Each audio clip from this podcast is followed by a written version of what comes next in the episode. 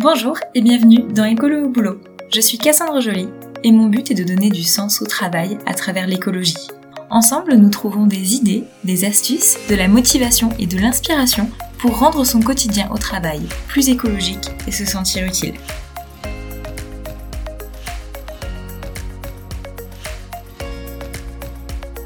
On se retrouve pour une série sur le télétravail. J'ai été plutôt inspirée par ce sujet d'actualité qui a concerné une part importante des salariés des indépendants pendant le confinement. Et il semble que c'est une démarche qui est appelée à durer dans le temps. Je me suis alors interrogée sur les impacts environnementaux qui peuvent être liés au télétravail. Donc même si on économise les trajets domicile-travail qui sont fortement émetteurs en GES et en polluants atmosphériques dès qu'on utilise la voiture, on consomme aussi des ressources matérielles et énergétiques à la maison en télétravail. C'est surtout des ressources euh, qu'on va utiliser par le numérique. Et j'ai une liste de conseils qui est assez longue au final. Donc euh, je les ai euh, divisés en trois catégories et testés. Et donc dans cet épisode, on va attaquer avec ce que j'ai appelé poser les bases.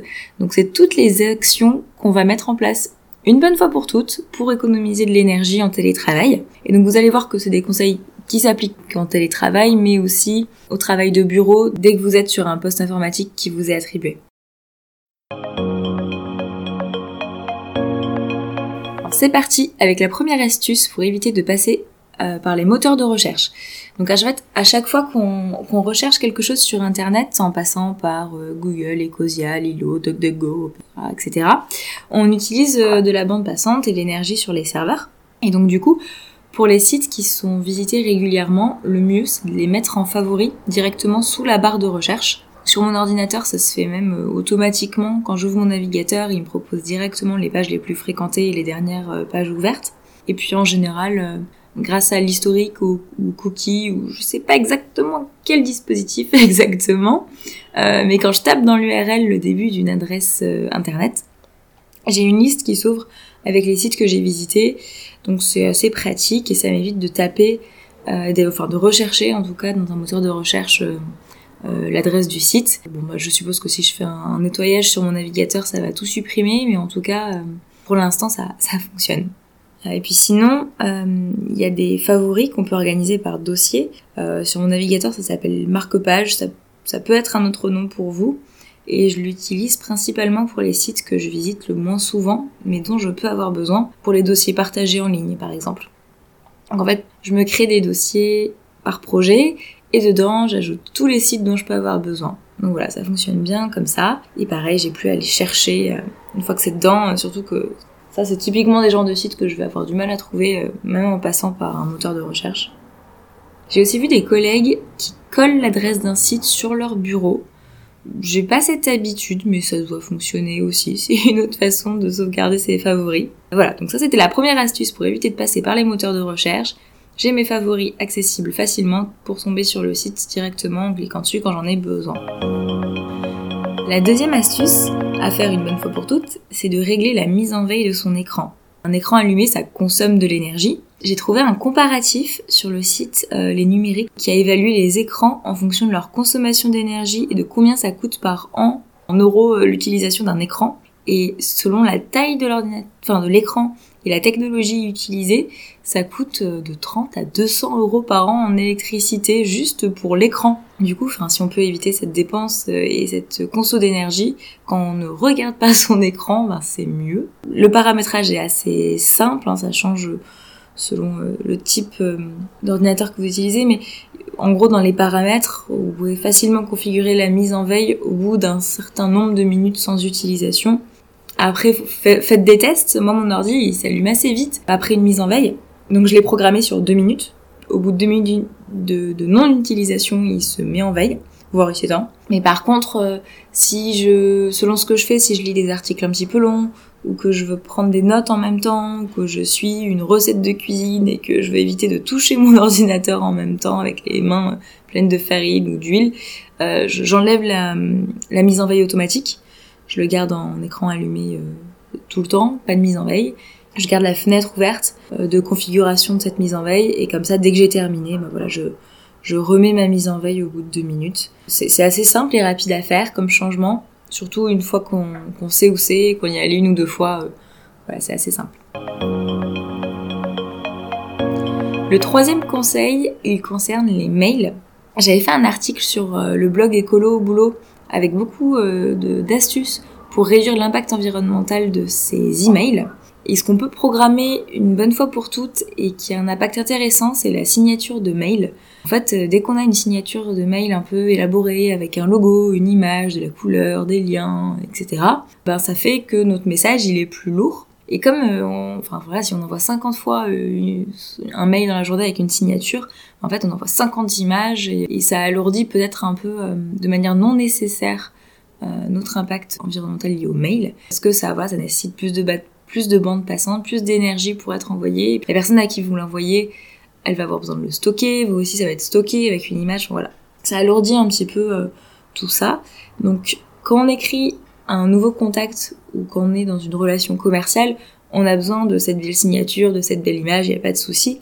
Mais moi, il y a des contacts et des collègues à qui j'écris souvent et je suis pas obligée de mettre ma signature de mail euh, commercial entre guillemets euh, quand je leur envoie quelque chose. En plus, c'est les personnes à qui j'envoie le plus de mails probablement. Donc ce que je fais, c'est que j'écris une signature de mail minimaliste. Il y a juste mon nom, mon numéro de téléphone, euh, parce que c'est toujours pratique d'avoir le numéro de téléphone sous la main. Et voilà. Donc le plus simple, c'est que cette signature-là, ce soit votre signature par défaut, si vous envoyez surtout des mails à, des collègues ou des contacts proches. Et puis, euh, normalement, depuis votre boîte mail, vous pouvez facilement, euh, en deux clics, euh, mettre votre ancienne signature plus élaborée si besoin. Bon, vous pouvez aussi décider de ne pas mettre de signature du tout, c'est jouable. Au moins, la version minimaliste a permis d'avoir un, meilleur impact environnemental. Et voilà, sur la somme de mails que vous envoyez par jour, par semaine, par mois, ça réduit bien le poids de, ce que vous envoyez. Et le quatrième et dernier conseil de cet épisode pour poser les bases d'un faible impact environnemental en télétravaillant, on va parler du cloud. Euh, donc euh, tout ce qui est serveur, drive, tout ce qui est délocalisé par rapport à votre ordinateur en fait pour avoir accès à des fichiers euh, à distance. Donc c'est clairement hyper pratique, on est d'accord, d'avoir accès partout, tout le temps à des informations. Mais euh, c'est parfois configuré pour enregistrer automatiquement tout ce qui transite par notre ordinateur. Voilà, la question à se poser c'est est-ce que tout, absolument tout ce qui transite par mon ordinateur, il faut que ce soit enregistré dans le cloud ou dans un drive, etc. Euh, sachant que ben, ces données-là, en fait, pas euh, dans les nuages comme le mot cloud, je laisserai penser, euh, mais c'est bien dans des serveurs physiques, parfois même dans plusieurs serveurs, au cas où il y en a un qui soit défaillant. C'est des dispositifs qui sont très gourmands en énergie, c'est allumé 24 heures sur 24. C'est aussi gourmand en matière pour les produire, des ressources physiques qui sont utilisées pour créer des serveurs. Bref, donc plus on utilise un cloud, un drive, etc., plus ça augmente les besoins de stockage et donc l'énergie et les ressources pour créer des serveurs. Et puis euh, voilà, ça utilise aussi de la bande passante pour charger tous nos fichiers. Parfois c'est la même chose avec nos smartphones aussi qui enregistrent automatiquement nos photos, euh, même les louper. donc euh, là, c'était un peu moins simple. Je suis allée chercher sur internet comment faire depuis mon ordinateur. Alors moi, j'avais un OneDrive qui enregistrait un peu tout aussi. Tout ce que je voulais enregistrer en local sur mon ordinateur, ça s'enregistrait dans mon OneDrive. Euh, mais finalement, voilà, j'ai trouvé assez facilement euh, un petit tutoriel, une explication pour pouvoir le gérer et donc enlever les sauvegardes automatiques. Donc finalement, moi j'ai tout enlevé, il n'y a plus aucune sauvegarde automatique je pense que vous pouvez euh, réussir à l'organiser de la manière euh, dont vous en avez besoin, par exemple enregistrer automatiquement un dossier ou tout enregistrer manuellement selon euh, ce dont vous avez besoin. Parfois, vous allez peut-être avoir besoin de votre service informatique aussi pour accéder à ce type de réglage. Il se peut qu'il ne soit pas réceptif aussi. Euh, et dans ce cas, c'est peut-être le moment d'ouvrir ce grand débat dans votre entreprise de l'impact du numérique. Normalement, il devrait être au moins intéressé par le sujet. Et puis, euh, a priori, euh, l'espace sur un serveur, ça coûte de l'argent. Enfin, on le voit, les drives, les versions gratuites, elles sont limitées. Alors, on arrive rarement au bout. Enfin, ça dépend ce que vous mettez dedans. Mais bon, quand même une limite. Donc, normalement, plus on économise de place et moins ça coûte cher. Donc voilà, c'est un argument dans votre entreprise qui peut peser euh, dans la balance.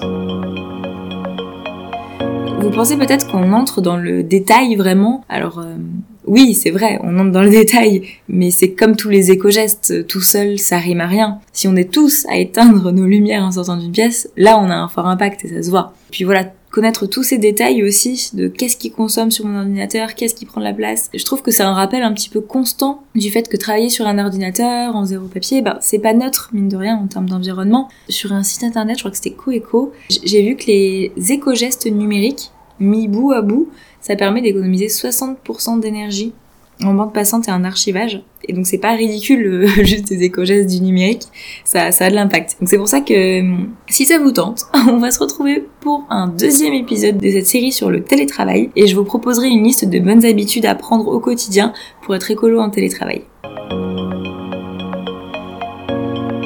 Voilà, pour ce premier épisode de la série Télétravailler de manière écolo, euh, je vous encourage à mettre rapidement ces quelques astuces en place parce que c'est vraiment rapide à faire et vous entrerez dans une démarche vertueuse sans effort. Comme d'habitude, n'hésitez pas à en parler à vos collègues pour les inciter à faire pareil. Parler de l'impact environnemental du numérique en général, c'est pas mal parce que c'est un impact un peu invisible. On a l'impression que parce qu'on a dématérialisé, on est zéro papier, plus aucun impact. En fait, c'est pas vrai du tout. Bon, ils sont juste déplacés ces impacts-là. Le numérique, enfin le numérique, c'est, je crois que c'est 4% des émissions de gaz à effet de serre dans le monde. C'est autant que l'aviation civile. voilà, faut rester cohérent et c'est pas négligeable. Donc autant euh, mettre des choses en place. Merci si vous avez écouté jusque là. Euh, j'espère que vous êtes remonté à bloc pour prendre en main votre impact environnemental en télétravaillant ou même au bureau en général. Je suis preneuse de tous vos retours et expériences en commentaire du podcast ou bien sur mon mail qui est disponible dans les notes du podcast. À très bientôt pour la suite de cette série consacrée aux bonnes habitudes à apprendre pour télétravailler.